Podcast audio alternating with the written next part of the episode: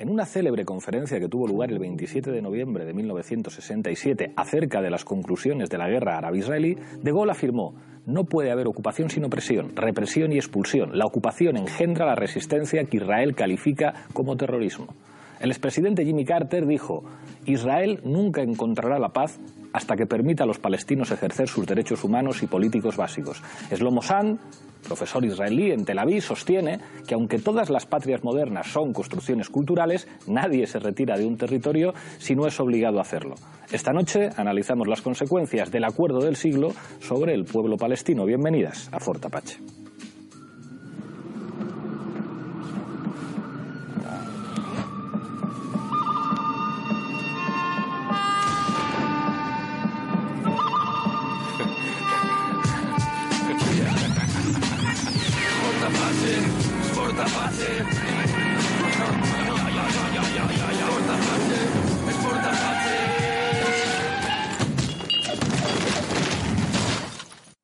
Esta noche en Fortapache hablamos del acuerdo del siglo, la propuesta de Donald Trump a los israelíes y de alguna forma a los palestinos. Para ello contamos con seis invitados. A mi izquierda, Carlos Prieto del Campo. Muchas gracias por estar aquí. Un placer.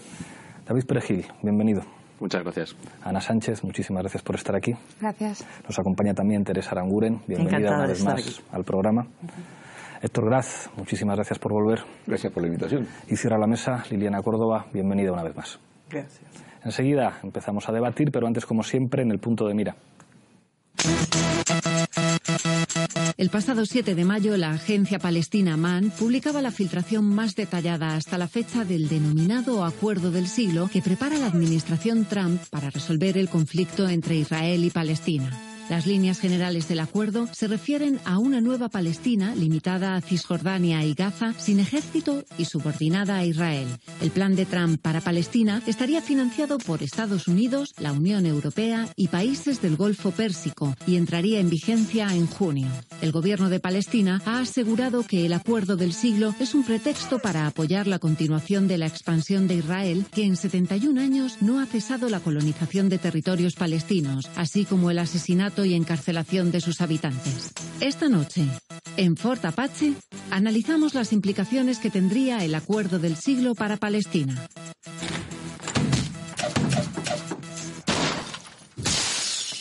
Empezamos, como siempre, en Forapache con la regla del minuto. Misma pregunta para los seis invitados. Empiezo contigo, Carlos. ¿Qué es lo que significa esta propuesta, el denominado Acuerdo del Siglo? Eh, En mi opinión, lo que significa es de un, enésimo intento de desactivar absolutamente toda pretensión política por parte del pueblo palestino para resolver el, el conflicto histórico y para dotarlo eh, de una solución viable a medio plazo, en tanto que se resuelvan las cuestiones básicas como son la estatalidad, como son la cuestión de los refugiados, como es la cuestión de las fronteras, como es la cuestión de la, de la- del ritmo y del destino de los asentamientos en Cisjordania, eh, e intentar eh, camuflar o destruir estas pretensiones mediante un pretendido plan de contenido básicamente económico, que lo que haría, en mi opinión, es, eh, si es que esas inversiones se producen de manera productiva e inteligente, subordinar a la, a a la población palestina como fuerza de trabajo dócil y barata por una nueva economía política para Israel que se enfrenta a problemas, eh, digamos, macroeconómicos y económico-financieros eh, importantes. Pero no hay ningún proyecto de resolución del, del conflicto en términos políticos y en términos estructurales. David. Yo creo que tres cosas, ¿no? La primera, Israel ya ha constitucionalizado el apartheid, Trump quiere convertirlo en ley internacional. Lo segundo, que en su estilo de la nueva presidencia quiere imponer por la fuerza eh, soluciones internacionales. Lo estamos viendo con Corea del Norte, con Irán, con el acuerdo del clima, con muchas cosas de guerras comerciales con China. Esta es la política de Trump. En el caso de Israel es más sangrante porque no hablaríamos de una alianza, sino casi de una política en la que a veces Netanyahu manda a Trump o Trump está muy encantado de que Netanyahu le mande. ¿no?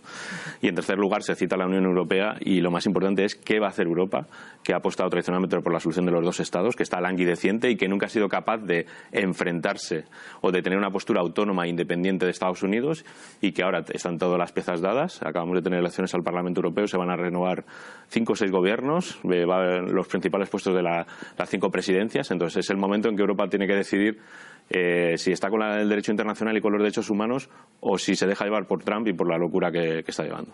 Ana.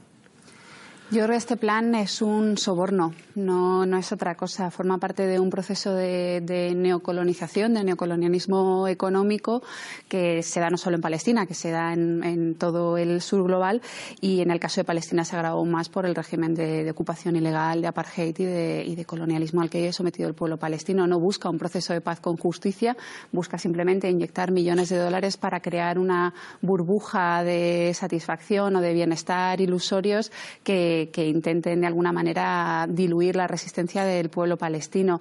No va a llegar a ningún sitio, va a fracasar, como ya ha fracasado Oslo, porque no tiene en cuenta las voces de la sociedad civil ni lo que está demandando el pueblo palestino y que lleva demandando décadas. Teresa. Pues yo lo primero que diría es que esto ni es acuerdo, ni menos un acuerdo del siglo. A no ser que consideremos acuerdo un acuerdo entre Donald Trump y Benjamin Netanyahu, que básicamente en eso consiste. Lo que implica, en primer lugar, la liquidación del derecho internacional y de toda referencia al derecho internacional y, por lo tanto, de Naciones Unidas, pretende, creo, la liquidación de la causa de los derechos del pueblo palestino a cambio de una asignación económica y creo que está destinado a no seguir adelante. Primero, desde la autoridad palestina ya se ha negado cualquier posibilidad de aceptar este acuerdo. Desde la población palestina, por supuesto. Y queda la, pregunta de que ha planteado David, ¿qué va a hacer Europa? Porque esto no solo atenta al derecho internacional, atenta también a los compromisos europeos. Europa tenía unos compromisos y tiene unos compromisos establecidos. Héctor. Sí, yo creo que lo primero que significa este acuerdo es eh, eh, legitimar la anexión de, Jerusalén. Eh, en el acuerdo lo, que, lo que se plantea es que Jerusalén no se vuelve a dividir, estaría unificado, pero en realidad estaría, aunque fuera co-capital para el Estado ese nuevo de Palestina que se plantea, estaría bajo el control israelí. Eh, de hecho, se prevé que los palestinos tuvieran que pagarle al Ayuntamiento de Jerusalén eh, israelí. Eh, segundo, la anexión de grandes, de la mayor parte de Cisjordania, porque siguiendo una política que no empieza en el 67, sino que empieza en la década de los años 20, 30, de estratégicamente plantear asentamientos hechos consumados sobre el terreno y luego exigir la continuidad territorial, que les ha funcionado bien en el 47 en la partición pues ahora lo vuelven a hacer. Y lo tercero, eh, dar por anexionado el Golán, eh, que ni siquiera es Palestina, es Siria, y sería bueno escuchar eh, otras voces con respecto al tema. Quiero terminar solo un segundo. estas alusiones, bueno, evidentemente la movida de Trump significa el fin de eh, esto que llamamos el derecho internacional, que en realidad es un, históricamente un periodo bastante corto en la historia de, las relaciones internacionales, que surge a partir de la Primera y la Segunda Guerra Mundial, y esto le da, eh, digamos, el epitafio. ¿no? Volvemos al unilateralismo de una gran potencia en decadencia. Que, que lo que intenta es reestructurar la relación de fuerzas en el Medio Oriente a su favor de forma estable. Liliana. Sí, yo lo llamaría más bien el acuerdo sobre el gran despojo del siglo. En la tradición de 1948, de 1967, del, del proyecto sionista, pero esta vez va a ser con papeles y dólares, sin bombas, pero con genocidio lento. Este acuerdo del gran despojo tiene dos razones del tablero geopolítico. Uno es frente al eje de la resistencia que está encabezado por Irán, por este, Venezuela y de alguna manera China, este, donde los palestinos y los israelíes son meros eh, peones. Y está el otro eje, eh, el tablero geopolítico, que es la internacional neofascista con Trump, Bolsonaro, Bolton, eh, Salvini, donde Israel es un caballo, no es un peón. Hay un elemento que, que habéis planteado varios, como parece que se acabó el derecho internacional, el unilateralismo se impone definitivamente, efectivamente el el derecho internacional como conjunto de dispositivos reguladores de la sociedad internacional, bueno, pues eh, es una excepción a la hora de entender cómo funcionan las relaciones internacionales y no la regla. David hablaba de constitucionalización del apartheid y, de una voluntad inequívoca, sin matices, sin ropajes diplomáticos de la administración Trump de ir imponiendo sus soluciones en diferentes áreas del planeta, pero varios os preguntabais qué va a hacer Europa. Yo no sé si hay muchas razones para ser optimistas al respecto, porque es verdad que Europa no es un actor geopolítico como tal. Hay estados europeos que pueden intervenir, pero existe una política exterior europea definida, hay una autoridad más allá de lo formal europea que digamos que represente a la Unión como actor político internacional. Yo tengo la sensación de que habrá algunos estados europeos que tendrán algo que decir, cada vez menos a la vista de quién gobierna en los diferentes estados europeos. Yo creo que o en España hay un cambio de gobierno en la dirección que nosotros estamos señalando, España va a mirar desde lejos y no se va a meter en, estas cuestiones. Eh, ¿Qué esperáis de los Estados europeos? Yo, francamente, no espero absolutamente nada, porque la dejación de sus responsabilidades históricas respecto al conflicto eh, palestino-israelí han sido vergonzosas y absolutamente eh, impresentables desde el punto de vista político desde hace, desde hace décadas. Los acuerdos de Oslo se apoyaron desde Europa, entre comillas, y no se defendieron ni en su contenido y en su coherencia ni en su implementación. Eh, la solución de los dos estados que apoyó Europa eh, se intentó eh, presentar como una gran opción diplomática, pero no se hizo ningún esfuerzo diplomático ni político serio para que eso fuera, para que eso fuera adelante. Europa eh, opera como si Israel fuera el aliado europeo en Oriente Próximo y los palestinos fueran un eh, nocivo eh, conflicto que no aporta nada ni a, ni a Europa como politi ni a la diplomacia europea como, como cuestión de gestión, de gestión inmediata. El último ejemplo lamentable es que el Festival de Eurovisión se ha realizado en territorio israelí desconociendo la situación de apartheid y la situación de extrema violencia que sufre el pueblo palestino. Europa como, como actor geopolítico es una nulidad y eso depende obviamente de la, del pésimo equilibrio de fuerzas políticas que hay en cada uno de los Estados europeos y en el conjunto de la Unión. Liliana. Yo creo que hay que eh, tener muy en cuenta la cuestión de qué pasa ahora en Europa con respecto a las fuerzas políticas. vemos que el eh, neofascismo está de alguna manera construyéndose de una manera bastante intensa, que es una internacional, que es lo que quieren construir, que ya están construyendo, y en eso Israel tiene un rol muy importante, que es un rol realmente de golpear el tercer mundo que está todavía, eh, digamos que tiene pretensiones de tener alguna soberanía. Irán, por supuesto, este, Venezuela y los palestinos, que evidentemente este, necesitan tener su eh, independencia. Entonces ahí Israel, como haciendo también una política muy, muy, muy eh, islamófoba, porque es central eso en la política ahora de esta internacional neofascista, el, eh, la islamofobia. Israel tiene un, un, rol central y este, la, van a, la van a arropar todo el tiempo y no tiene por el momento de qué preocuparse. Ana. Yo con respecto al rol de Europa coincido con Carlos. Yo espero muy poquito de, las instituciones europeas por lo que han venido demostrando en estas décadas. Pero sí que confío en la ciudadanía europea y, también eh, trayendo el caso del Festival de Eurovisión, es cierto que ninguna radiotelevisión pública ha dado el paso de cancelar su participación en este vergonzoso espectáculo de normalización del apartheid, pero sí que se ha conseguido desde la sociedad civil, desde la campaña de boicot al Festival de Eurovisión, poner el tema sobre la mesa, que en los medios de comunicación se hable de lo problemático, que o sea, la problemática que tiene que se acoja a este tipo de festivales en, un país como Israel. Aquí en los medios del Estado español ha tenido una repercusión inmensa y en todos los sitios se ha cubierto desde una perspectiva bastante mm, bastante crítica, ¿no? Eh, dando a entender que, el hecho de que Radio Televisión Española participaba aquí suponía normalizar unas políticas de apartheid. Entonces, creo que hay que intentar poner en pie el poder que tiene la ciudadanía a la hora de provocar estos cambios y, y estos procesos de transformación social en materia de derechos humanos. en cuanto a derecho internacional, ya para, terminar, el derecho internacional al fin y al cabo son también unas normas que, que, no, que no están ahí en blanco y negro y que no se interpretan, tienen una interpretación política. Y una vez más en esto, pues hay que esperar un poco también a ver cómo se conforma el nuevo Parlamento Europeo, cómo queda un poco todas estas estructuras para ver si desde ahí se puede hacer algo ah, desde un punto de vista más institucional y, legal. Pero por ese camino creo que, todavía queda tiempo para que se produzcan cambios. David, Héctor y Teresa. Sí, yo creo que hay que poner un poco el foco en lo que ha sido la política de la Unión Europea. Por un lado, la acción exterior limitada que ha dicho Pablo. Por otro lado, la acción de los Estados que la han dirigido ¿no? en esta cosa híbrida. ¿no?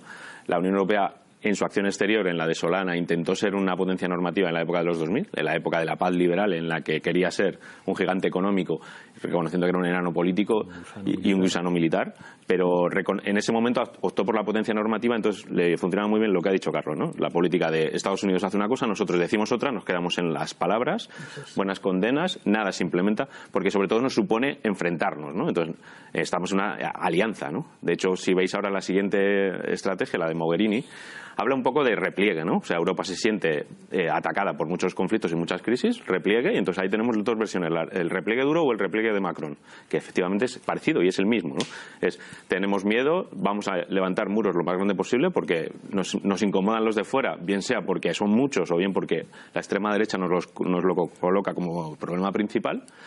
Y, mm, y ahí, con esas políticas, lo que estamos haciendo es que hay un choque. O sea, eh, va a desaparecer no solo la visión del, primero, de la paz liberal de la normativa, que tenía muchos problemas, pero que se, se, basaba en el derecho internacional como algo que nunca funcionó, que ha tenido sus periodos, eh, basado en las organizaciones de Naciones Unidas, en el diálogo, en la posibilidad de que no, no, triunfe siempre la barbarie. ¿no? Sabemos que es una cosa especial, heredada de la, segunda, de la Segunda Guerra Mundial, un momento muy especial de la humanidad. ¿no? Pero si ponemos el foco en lo que está haciendo la Unión Europea, tanto sus estados como, como la propia Unión, y lo que es el derecho internacional, vamos a ver que estamos en un momento muy delicado en el que se van a poner en cuestión todo este tipo de declaraciones. O sea, Holland intentó revitalizar los acuerdos de Oslo, lo recuerdo hace dos años, qué va a hacer con este tipo de, nuevo plan. ¿no? O sea, ahí lo que tenemos que hacer, por un lado, es presionar con la ciudadanía, europea, los partidos y luego los gobiernos. ¿no? Con Gran Bretaña fuera, porque va a seguir fuera durante un tiempo con sus asuntos del Brexit, además siendo un gobierno, sobre todo el Tory, muy a favor de, Netanyahu. Tendremos a Francia, a Alemania. Alemania no va a mover nada, aunque está generalmente muy incómoda, cada vez más incómoda con Netanyahu. Tendremos a Francia con Macron, que, que va a intentar soluciones visos, soluciones de economía. Y efectivamente todo apunta a Italia, que también está en sus asuntos y en su ataque a la Unión Europea, y España. Entonces, ahí lo que tenemos que decirle a la ciudadanía y a los partidos es, ojo, que lo que está en juego no es solo Israel y Palestina, somos nosotros mismos y nosotras mismas, una visión del mundo que puede desaparecer y que también está apoyada en otros eh, sitios, ¿no? O sea, el Consejo de Seguridad de las Naciones Unidas está paralizado con el caso de Israel y Palestina, con el caso de Siria últimamente, pero hay también países sudamericanos que apoyan, entonces hay que intentar hacer coaliciones desde dentro de la Unión Europea con países europeos y desde fuera.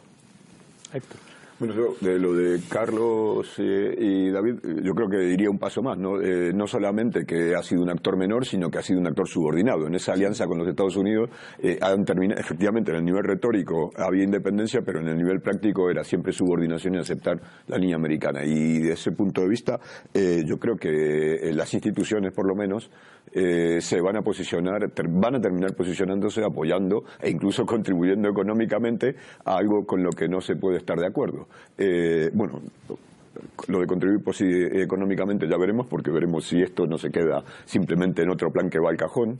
Eh, eh, va al cajón por la, no por las instituciones o no por los gobiernos, los estados, sino por, eh, por los movimientos ciudadanos que, que no aceptan eso. ¿no? Eh, yo creo que lo que dice Ana de, Eurovisión es, es, un buen caso. ¿no? Nuestros gobiernos no se ha posicionado ninguno, ni las televisiones oficiales evidentemente han participado, pero eh, el hecho de que los medios de comunicación den tanto eco a la campaña de boicot a Eurovisión tiene que ver con eh, un sentir en la ciudadanía eh, diferente en cada, en cada país, evidentemente, eh, radicalmente, o sea, que claramente en contra. Y yo creo que también esta es eh, la otra limitación de, de, este plan del siglo, y es de, este acuerdo del siglo, y es que incluso dentro de, su dentro de la debilidad de la posición palestina, la, la Autoridad Nacional Palestina no puede aparecer ni siquiera en su debilidad ni en su dependencia eh, puede pasar la línea roja esta de aparecer apoyando un acuerdo que, es eh, un acuerdo de terminar con la, eh, políticamente, por lo menos en el nivel político, con la, con la lucha palestina o con la resistencia palestina. Interesa. Sí, volviendo al tema del derecho internacional, tanto el derecho internacional como la Unión Europea surgen como intentos, con todas sus limitaciones, después de la Segunda Guerra Mundial, para eh, introducir mecanismos que no sean el horror de la, guerra para solucionar los conflictos. Entonces, tienen las limitaciones que todos sabemos, pero al mismo tiempo su desaparición supone eh, la vía libre a lo que es la, bueno, el ejercicio de la política como ley del más fuerte que es lo que eh, es, el mensaje que lanza Donald Trump constantemente. No digo que sea exclusivamente Donald Trump. La política de Estados Unidos siempre ha sido hegemónica, imperialista, la anterior, pero tenía, digamos, sus matices o sus contrapesos. En este, en este momento estamos asistiendo a una em, luz verde total para acabar ni siquiera ya en el, terreno verbal, también en el terreno verbal con, las limitaciones o las condiciones que impone el respeto a la legalidad internacional, que no se ha producido nunca, pero por lo menos era una referencia moral. ¿Esto qué supone? Pues que entramos, yo soy pesimista, creo que entramos en un periodo muy sombrío y que se traduce en un reforzamiento de lo que, en mi opinión, es la clave de el despojo continuo que padece la, población palestina, que es la impunidad israelí. Entonces, eh, la clave para buscar una solución no violenta, no de más sangre en la cuestión palestina-israelí, no está allí, no está en lo que hagan los palestinos, ni siquiera en lo que hagan los israelíes, el gobierno israelí. Está aquí, en nuestro lado. En la capacidad que tenga, llamémosle Unión Europea, Comunidad Internacional, que ya sé que no tiene casi ninguna, pero en la capacidad que tenga de imponer soluciones que supongan el respeto a la legalidad internacional. Mientras no se presione a Israel, no hay solución. Mientras no se presione a Israel. Os sigo, preguntando, o sea, visto que en el caso de Europa hay poco que esperar, había una carta con mucha tristeza de ministros de exteriores europeos a Mogherini, qué pena, qué pena, qué desgracia, pero es muy difícil pensar que eso se vaya a traducir en nada. Os pregunto por dos actores políticos concretos que de momento se han posicionado en contra del acuerdo, que son China y Rusia. ¿China y Rusia pueden hacer algo o no? No sé. Es que acabo de hablar. Bueno, dentro del desequilibrio de fuerzas mundial, porque decir equilibrio es muy optimista, pues mm, yo creo que mm, no sabemos hasta qué punto. Yo no confío mucho en que Rusia apueste por la defensa de la, de la, causa palestina. No es eso. Ahora, en función de sus intereses de competencia con respecto al, a Estados Unidos o a otros actores en la arena internacional, puede ser un, un freno a, a esta alarde de hegemonía total sin contrapesos que está haciendo Estados Unidos a través de su presidente, ¿no? Entonces, pero no, yo no confío mucho más en eso. Y China, yo creo que la tradición de China no es precisamente de, entrar a fondo en los problemas que es, europeos. Mm, China se mantiene ahí como un factor que no está alineado claramente y que al que no al que no controla Washington de momento pero más allá de eso no, veo que vaya a traicionar su línea general que es eh, muy hacia el interior. ¿Eh? Crecer económicamente sí, y, no... Bueno, está sustituyendo a la Unión Europea como mercado para los israelíes. O sea, una de las líneas estratégicas de, eh, en las que Israel intenta contrarrestar los efectos del boicot de, de, la campaña de boicot económico en Occidente es establecer, reforzar los lazos y el comercio con, con China. Y los chinos están dispuestos a cualquier cosa. Pero China es, un actor eh, demasiado poderoso regionalmente y demasiado alejado geográficamente como para tomarse ese conflicto en serio. No tiene, o sea, el, problema palestino no tiene la importancia que puede tener el eje sirio iraquí en términos geoestratégicos, no tiene la importancia económica que podría tener eh, como un mercado potencial, etcétera, etcétera. Entonces es muy difícil que ellos vayan a hacer una, digamos, una, un casus belli diplomático sobre, sobre la cuestión palestina les ofrece una posibilidad de una entrada política, ¿no? De decir, aquí estamos y nos podemos contraponer. Bastante mm. fácil, por otra parte, ¿no? Es no, no asistir a una conferencia de Manama que no sabemos si se celebrará porque estará, pendiente de lo que a Netanyahu le interese políticamente de cara a sus segundas elecciones, pero les ofrece una oportunidad de entrar. Y entonces, recupero una idea que ha dicho Teresa, ¿no? Es, en ausencia del derecho internacional, que siempre era el derecho internacional y era la fuerza de las potencias, ¿no? Especialmente la de Estados Unidos y durante la Guerra Fría Estados Unidos y la Unión Soviética, eh, en ausencia del derecho internacional y en esta época de geopolítica del caos en la, que triunfa la fuerza, esto añade un factor más de fuerza. Entonces, mm. Rusia y China tienen una oportunidad estupenda porque se la ha puesto en bandeja a Estados Unidos, que se ha escorado en una alianza con países árabes, recuerdo todos, ¿no? no solo Arabia Saudí, sino Emiratos Árabes, que está últimamente muy agresivo, ha añadido también a Qatar y que trata sobre todo también de reconfigurar Oriente Medio por la base de la fuerza. Lo mismo que va a hacer, lo que quiere hacer en, Palestina, quiere hacer en el resto de países. Lo que pasa es que estamos hablando de otros países más poderosos, ¿no? Y ahí el acuerdo con Irán es el eje, ¿no? Y no pensemos que es una cosa como catastrofista, ¿no? O sea, si miramos el ejemplo de Corea del Norte, lo que, lo que demuestra Trump es que quiere poner mucha fuerza sobre la mesa para avanzar sus posiciones. Y aquí estamos hablando de avanzar posiciones de todos los actores, ¿no? Por encima del derecho internacional, desaparecido, por encima de los derechos de las personas y en un mundo que no es el, de hace 50 años, que ya era peligroso, sino que ahora es más peligroso. Estamos en unas zonas en las que, por ejemplo, Oriente Medio, yo llamaría de guerras interimperialistas que recuerdan mucho a otras épocas pasadas del mundo, ausencia de derecho internacional y ausencia del derecho internacional humanitario, que ha sido completamente barrido, que ha permitido bombardear hasta las llamas, como si fuera Juego de Tronos, Alepo, Mosul y tantas otras ciudades sin importar cuánta gente había debajo, porque fuera quien fuera. ¿no? Y estamos en una situación muy peligrosa. Añadamos cambio climático, añadamos la, la competencia entre Estados Unidos y China, y por eso es importante el papel de Europa, sin confiar en los estados o sin confiar en las instituciones, pero sí en las coaliciones de partidos o las coaliciones de gobiernos. Pensemos en Irlanda, pensemos en Portugal, pensemos en lo que pueda haber, si es que hay algo en Grecia, o pensemos en otros, y intentemos jugar políticamente, porque nos va la vida en ello. Yo creo que hay, este, hay una, con todo, sí, una división de intereses y este, yo creo que China tiene que salvar a Venezuela, tiene que salvar a Irán. Este, no puede permitirse que este, Estados Unidos arrase otra vez con todo. Y este, Rusia, el papel es muchísimo más este, ambiguo, eh, tiene unas relaciones muy potentes con Netanyahu eh, y creo que este, justamente porque no se pueden permitir que eh, Estados Unidos vuelva a ser hegemónico, van a hacer de alguna manera un, digamos, un contrapeso, pero no creo que eso, o sea, van, pueden apoyar de atrás, pero no van a dar la cara, seguro que no. hay que ver todavía todos los conflictos que se van a dar dentro del mundo árabe, porque ya vemos que, por ejemplo, este, en Bahrein, que este, quieren hacer ahí este, los, uh, las conferencias, hay mucha sociedad civil que se opone y incluso ayer o anteayer el rey de Jordania dijo hasta aquí. Este, Palestina necesita tener un Estado independiente, esta cuestión del despojo continuo tiene que tener un límite, o sea, hay que ver también qué va a pasar dentro de la región árabe. Me dicen de realización que tenemos que pasar a Zapping, después volvemos con Ana y con Héctor. Adelante, vídeo. Trump ha estado impulsando un plan bajo el nombre Acuerdo del Siglo y parece que para lograrlo ha redoblado la presión a los palestinos fue entre 1947 y 1949 cuando más de 700.000 árabes palestinos se desplazaron con el inicio de la ocupación sionista. La población de la franja de Gaza está en lo que se puede llamar una prisión al aire libre. Por orden del gobernador de la provincia de Varsovia, se procederá a la creación de un barrio en el que todos los judíos que viven en Varsovia o circulan por Varsovia deberán residir. Según la televisión Hadashot, la administración de Donald Trump quiere rechazar el derecho al retorno de esos palestinos, un reclamo por el que protestan cada viernes desde el pasado 30 de marzo.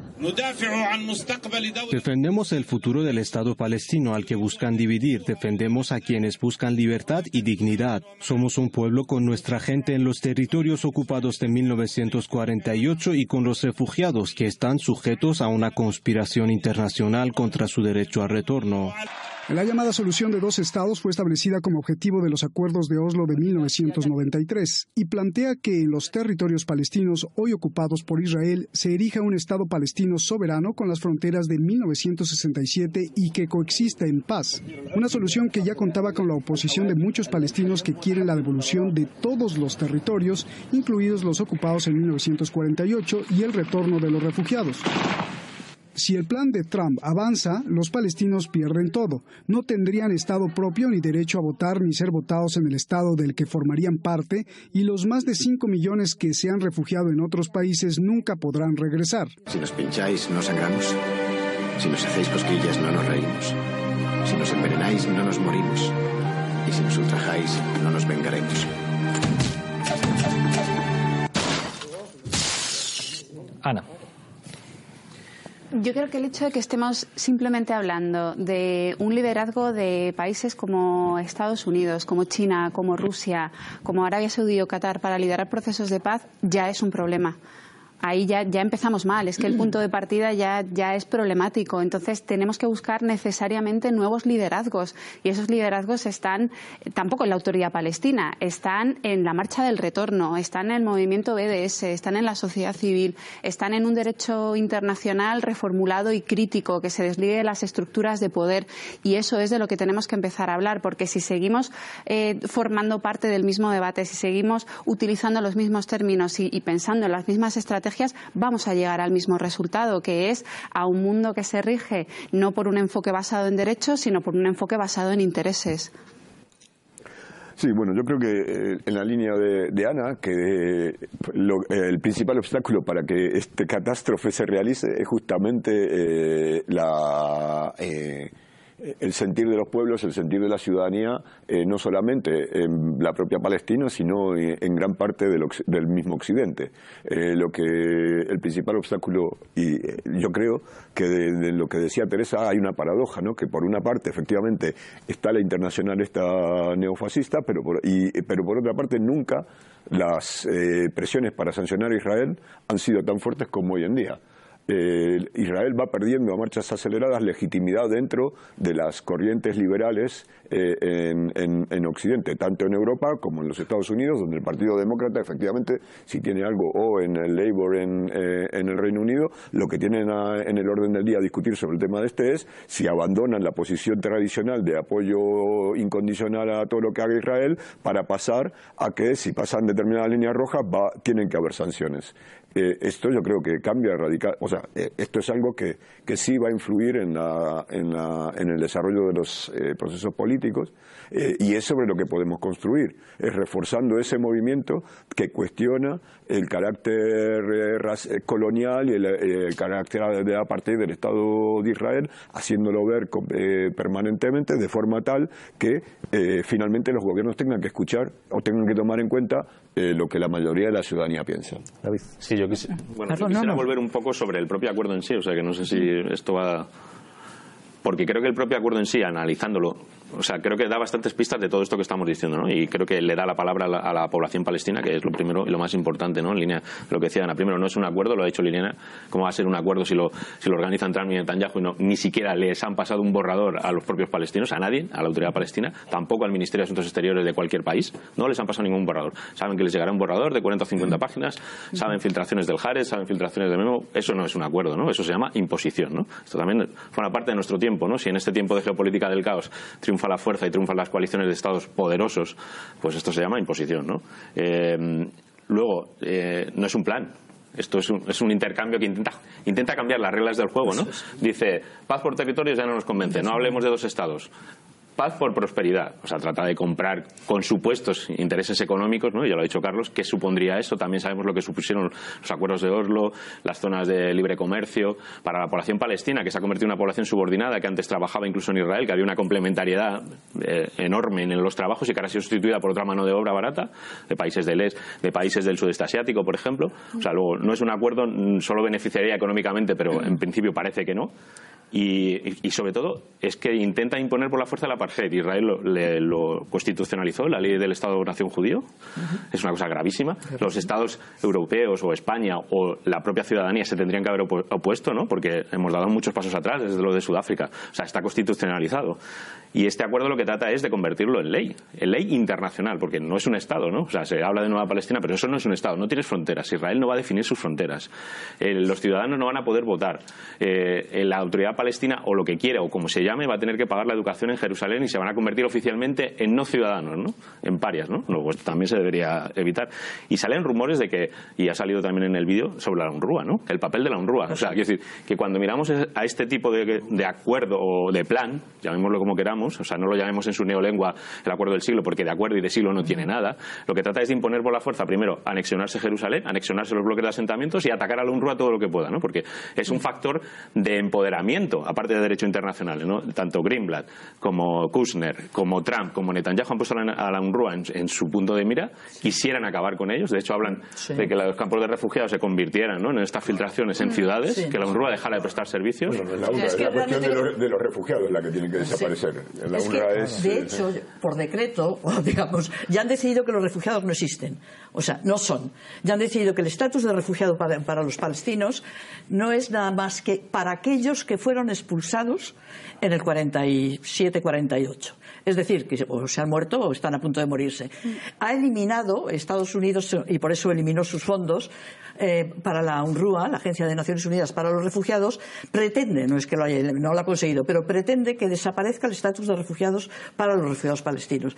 Entonces, todo esto para mí mm, creo que tiene también el sentido, es la pretensión de culminar el proceso que empezó bueno, realmente empezó a finales del 19, pero es decir, el proceso de despojo de la población palestina, de expulsión en el 47-48, de sustitución de un pueblo por otro. Entonces, esto es lo que finalmente está pretendiendo eh, este último movimiento de la administración estadounidense y de, y de Israel. Y creo que tiene el sentido, por eso necesitan acabar con la UNRWA, porque la UNRWA, tú lo has dicho bien, es un factor de empoderamiento, mantiene la posibilidad de resistencia en la población. Porque si, te mueres de hambre, no tienes ya capacidad de resistir. Entonces, la UNRWA por lo menos mantiene que en la población refugiada de Palestina eh, se den unos niveles de escolarización los más altos de la zona, de, sanidad también, que les permita aguantar, dentro de que la situación, sobre todo en Gaza, es inaguantable, es decir, es inhabitable. Gaza desde hace. Eh, Naciones Unidas dijo que para el año 2020 ya es inhabitable. Pero si se mantiene, sigue siendo habitable, es por el esfuerzo de sus gentes, el esfuerzo de la población de Gaza. Y luego, con respecto a la cuestión de la ciudadanía, yo mm, me gustaría Mm, coincidir con vosotros. Pero no tengo esa, esperanza tan clara con respecto a la ciudadanía europea. Y sencillamente miro las votaciones, miro lo que, está, lo que se ha votado en Italia, el auge del señor Salvini y lo que significa, eh, Centro Europa, Europa del Este ya no digamos. Entonces, no tengo yo muchos argumentos para pensar que lo que no han hecho los gobiernos lo va a hacer la ciudadanía. Porque finalmente no son mundos distintos, no estamos hablando de planetas distintos. Todo está interrelacionado. Entonces, yo creo que hay que movilizar a la ciudadanía, pero básicamente hay también que encontrar métodos para lanzar el mensaje eh, con respecto desde la posición europea ya no es mm, defender el derecho internacional, solo eh, tener una posición moral con respecto a los derechos palestinos, es una cuestión de supervivencia europea es que también la Unión Europea, el sentido que ha tenido la Unión, está en peligro si esto sigue adelante. Si sigue adelante esta dinámica de eliminar todo contrapeso, y aquí lo que el, eh, ordeno y mando. Yo lo definí como el puto amo en un artículo recientemente. El puto amo en este momento es Donald Trump y lo que diga el puto amo tenemos que decir que sí. Si eso sigue adelante, si no se le pone freno, pues creo que vamos. Eh, y solo una cosa más lo que ocurre en el Oriente Próximo es próximo a nosotros, no a América, ¿eh? sepamos. Y las catástrofes, por definición, suelen ser expansivas. Si permitimos la catástrofe allí, algo nos llega. Sí, no, pero que esa, esa catástrofe, eh, estoy de acuerdo con lo que, con lo que estáis diciendo, es realmente todo un concepto de cómo está evolucionando el modelo político de la modernidad europea. Eso es lo que está en, tela de juicio. ¿Cuál es, o sea, cuál es el, futuro de la modernidad política europea en términos de qué ha sido el derecho y la regulación jurídica de los conflictos interna y externamente y cuál ha sido la capacidad, digamos, de encontrar áreas de consenso para resolver los problemas? Eso es lo que eh, está fuera de, fuera de discusión por parte de estas nuevas, de estas nuevas potencias hegemónicas eh, a la Trump eh, e incluso, e incluso, si me apuréis también desde el punto de vista chino o ruso en, escala menor. En el fondo la, geopolítica de Oriente Próximo eh, y, Jared Kushner lo ha, lo ha repetido y, y Greenblatt también, en el fondo la patria de los palestinos es Jordania. Entonces esa, esa operación de limpieza étnica que empezó en el 47-48, guerra de 1967, pues pretende con este nuevo acuerdo o no acuerdo del siglo, pretende realmente limpiar definitivamente Cisjordania, eh, Netanyahu lo ha dicho claramente en la campaña, y desplazar a través de esta ingeniería económica a la población palestina o bien hacia una situación de eh, subordinación política absoluta dentro de Israel. Se puede ver cuál es el destino hoy del 20% de la población árabe, que es constitucionalmente ciudadana del, del, Estado palestino y el resto de, la población de, Israel, y el resto de la población que sea pulverizada por esta ingeniería económica hacia Líbano, hacia Siria o, hacia, o hacia Jordania. Y desde luego el Estado de Israel mucho tiene que cambiar para que, eh, digamos, renuncie al control absoluto, absoluto de Cisjordania y de todo, la, de todo el territorio entre el Mediterráneo y el Jordán y mucho tienen que cambiar las cosas para que los asentamientos sea desmontado uno solo si no hay realmente una, una revolución política, como estamos diciendo, en Europa que pueda tener en Europa y si me apuráis a escala a escala continental que pueda tener impacto en la geopolítica del Oriente Próximo. Yo quisiera decir, añadir también una capa, ¿no? Hablando, lo han citado Ana, ¿no? Del liderazgo o los liderazgos palestinos, ¿no? O sea, cómo afecta este nuevo plan, este nuevo movimiento a las estructuras muy precarias, a la situación muy grave que la población palestina ya se ha citado en Gaza especialmente, ¿no? Pero en el resto, ¿no? O sea, este plan es un dardo también contra la autoridad palestina, contra Abbas, que tiene que decir que no, porque ¿qué va a decir, no? O sea, está deslegitimado, hace mucho tiempo que no tiene elecciones, no tiene un refuerzo, ¿no? O sea, el refuerzo que tiene es el histórico, ¿no? También es un, eh, es un poco una carga de profundidad a lo que pasa en Gaza. ¿no? O sea, no tenemos una información muy precisa. La gente que está en Gaza lo que cuenta es que las manifestaciones del derecho al retorno han cambiado la sociedad, ¿no? que se han dibujado muy distintas a lo largo de las manifestaciones y que también hay un descontento al liderazgo de Hamas allí. o sea, que luego, es, claro, porque la población lo que quiere es ver resultas sus, necesidades más básicas y en los últimos 25 años cada día es mucho peor que el anterior para la población palestina, porque pasan muchísimas cosas. Luego, este plan también, ojo, que es un dardo a todo, a todo este entramado y, a qué pasa con otros grupos, con otras iniciativas de la sociedad civil, como el movimiento Boicot, Sanciones y Desinversiones en el terreno, ¿no? ¿Cuál es su importancia de cara a la población, ¿no? Y, qué es lo que siente realmente la población a la que hace mucho tiempo no se le pregunta cuál es a la gente a la que siga o, qué proyectos estaría dispuesto a seguir, ¿no?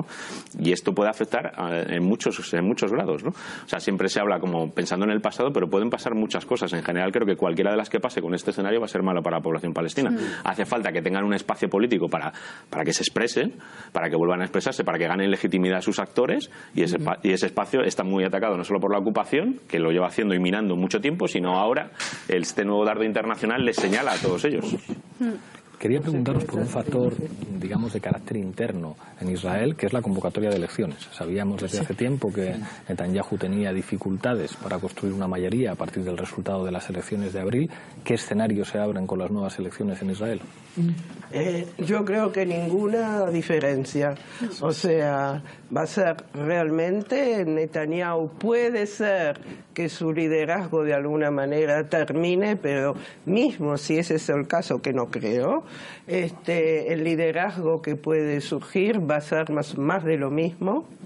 Eh, nadie este, que tiene alguna capacidad, digamos, de ser electo como jefe de gobierno, tiene un plan que sea muy diferente del de Netanyahu, sino que es simplemente una cuestión interna de quién va este, a tener el hueso más grande en, los presupuestos y este, en los departamentos y en los cargos.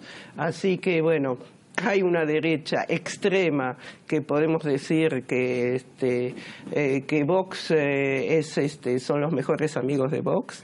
Eh, y esa derecha extrema está cada vez más y más eh, digamos, imponiendo hegemonía, tanto en el aparato del Estado y sobre todo en el ejército, que eso es muy importante a nivel de este, oficiales generales, que antes eran todos laicos, digamos, este, de alguna manera, de la tradición obrera, aunque eran todos también por la colonización, pero este, ahora es una derecha extrema que realmente en su fuero interno lo que quiere es reconstruir el tercer templo y todo lo que eso implica. Eh, yo creo que la, eh, efectivamente estoy de acuerdo con Iliana que el nuevo, las elecciones no van a dar un resultado diferente y hay que entender los marcos de referencia eh, israelíes internos. Los marcos de referencia israelíes internos, la, en las últimas elecciones la competición era quién ofrecía las, quién hacía las propuestas más duras con respecto a cómo tratar a los palestinos.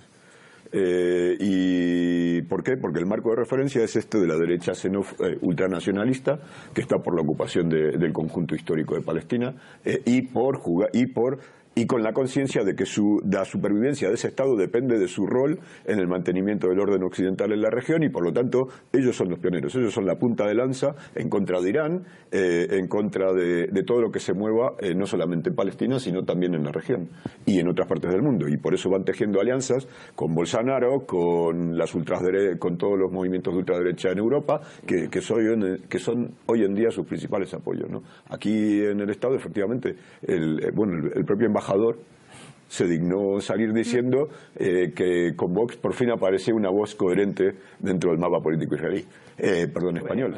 Y, eh, y, esas son sus alianzas. ¿no? Entonces, difícilmente salga algo diferente. En la, en la anterior vuelta, la competencia era quién, quién se las iba a poner peor Y lo que no es descartable en el marco de la campaña electoral es algún ataque eh, a, hacer, crear algún casus belli eh, en Gaza, que es lo habitual en, las últimas elecciones. O sea que estaría... Un bombardeo a Gaza siempre es buena en campaña electoral. En otras zonas y, Medio Y otros elementos que en la línea de Liliana, que son nuevos, eh, también las corrientes eh, fascistas dentro del propio Israel, ¿no? Porque para entender eh, cómo funciona Israel hay que entender lo que es un estado de apartheid. Hay blancos y hay negros. Entonces, para los negros nada. Para los blancos había cuando Israel dice que son la única democracia del Medio Oriente, se referían que los blancos tenían democracia y libertad de expresión y tal cual. En la última campaña aparece corrientes de la derecha eh, se ocuparon de hacer campañas en contra de los periodistas que tenían posiciones más críticas o más neutrales, incluyendo de eh, colgar eh, fotos en las autopistas con la diana puesta, te conocemos y a ti te, estamos controlando. es decir, esto va evolucionando del Estado. lentamente hacia realmente un régimen fascista, incluso dentro de la población israelí. Me dicen de realización que estamos llegando al final. Volvemos a la regla del minuto, un minuto de conclusiones para cada uno. Empiezo contigo, Carlos. Adelante. Ok, eh, eh, muy, telegráficamente, primero afirmar que el Estado de Israel es un Estado de apartheid, que lo, que lo lleva siendo desde hace, mucho año, hace muchos años y que el problema de gestionar políticamente a una población a la que no se quiere dar derechos eh, la propia élite israelí, desde, desde Ben Gurion después de la Guerra de los Seis Días hasta Olmert, Barack Obama o Yitzhak Rabin, sabían que, que, eso desembocaba en una situación como, como esta, en una situación de apartheid. políticamente es muy difícil que una sociedad estructuralmente definida como, como de apartheid pueda generar los contracuerpos políticos como para generar otro marco político que pueda resolver este problema y eso es tremendamente eh, preocupante.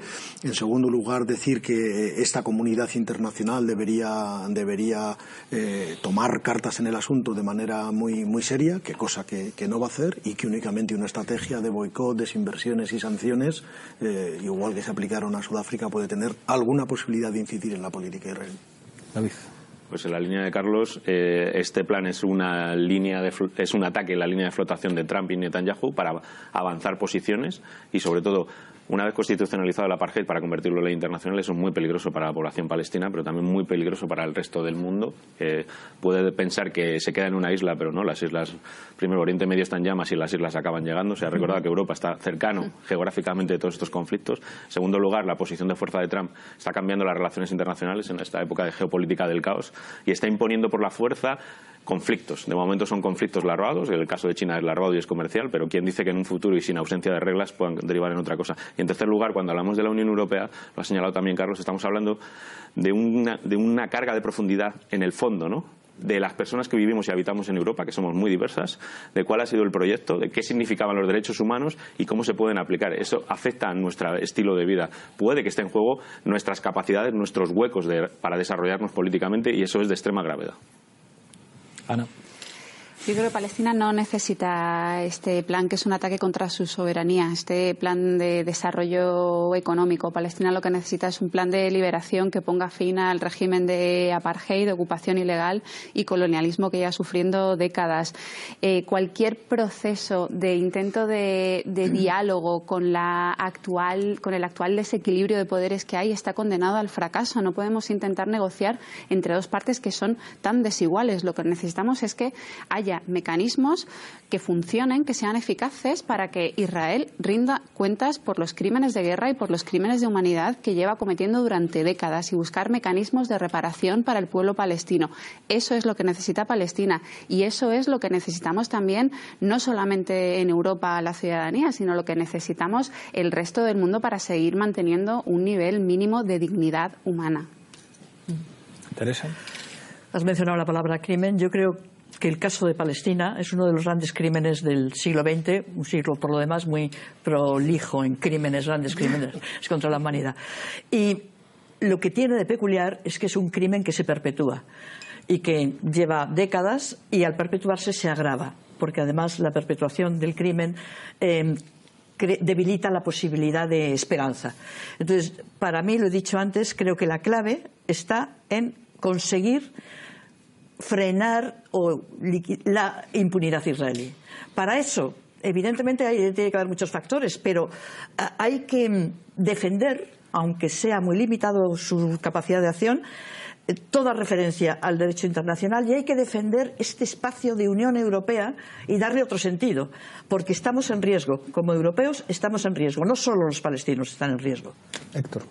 Sí, yo creo que, bueno, como se dijo aquí, no, llamarle acuerdo es un eufemismo que es hacerle su favor. Es una imposición de las condiciones de. Eh, eh, legitimación y de consolidación del proceso de colonialismo y apartheid que lleva ya un, siglo largo eh, en Palestina. Y, como y en ese carácter y a pesar de, y entonces esto es una pieza, una pieza fundamental, una pieza pequeña en la reestructuración de, todas las, de toda la zona en favor de los americanos, que es el plan de Trump, y, eh, y también tiene un problema que, que, es el que sigue existiendo. Si estamos aquí reunidos hablando de eso, es porque a pesar de la diferencia de poder entre unos y otro, un lado y otro, ha, ha habido a, a, lo largo de todo este siglo una resistencia del otro lado, del pueblo palestino, y en este caso una resistencia que, como bien se ha dicho, en contra de lo que pensamos, eh, es también relevante fuera de la propia Palestina. Es decir, eh, el proyecto islamófobo o el proyecto de, el proyecto de Trump en el Medio Oriente es algo que eh, también tiene incidencia en las relaciones sociales y en la organización de, nuestras eh, sociedades aquí eh, en el Occidente. Y por lo tanto, hay fuerzas también aquí que se van a oponer a, que se oponen a una cosa como la otra y sobre eso es lo único que podemos construir. ¿no? Liliana.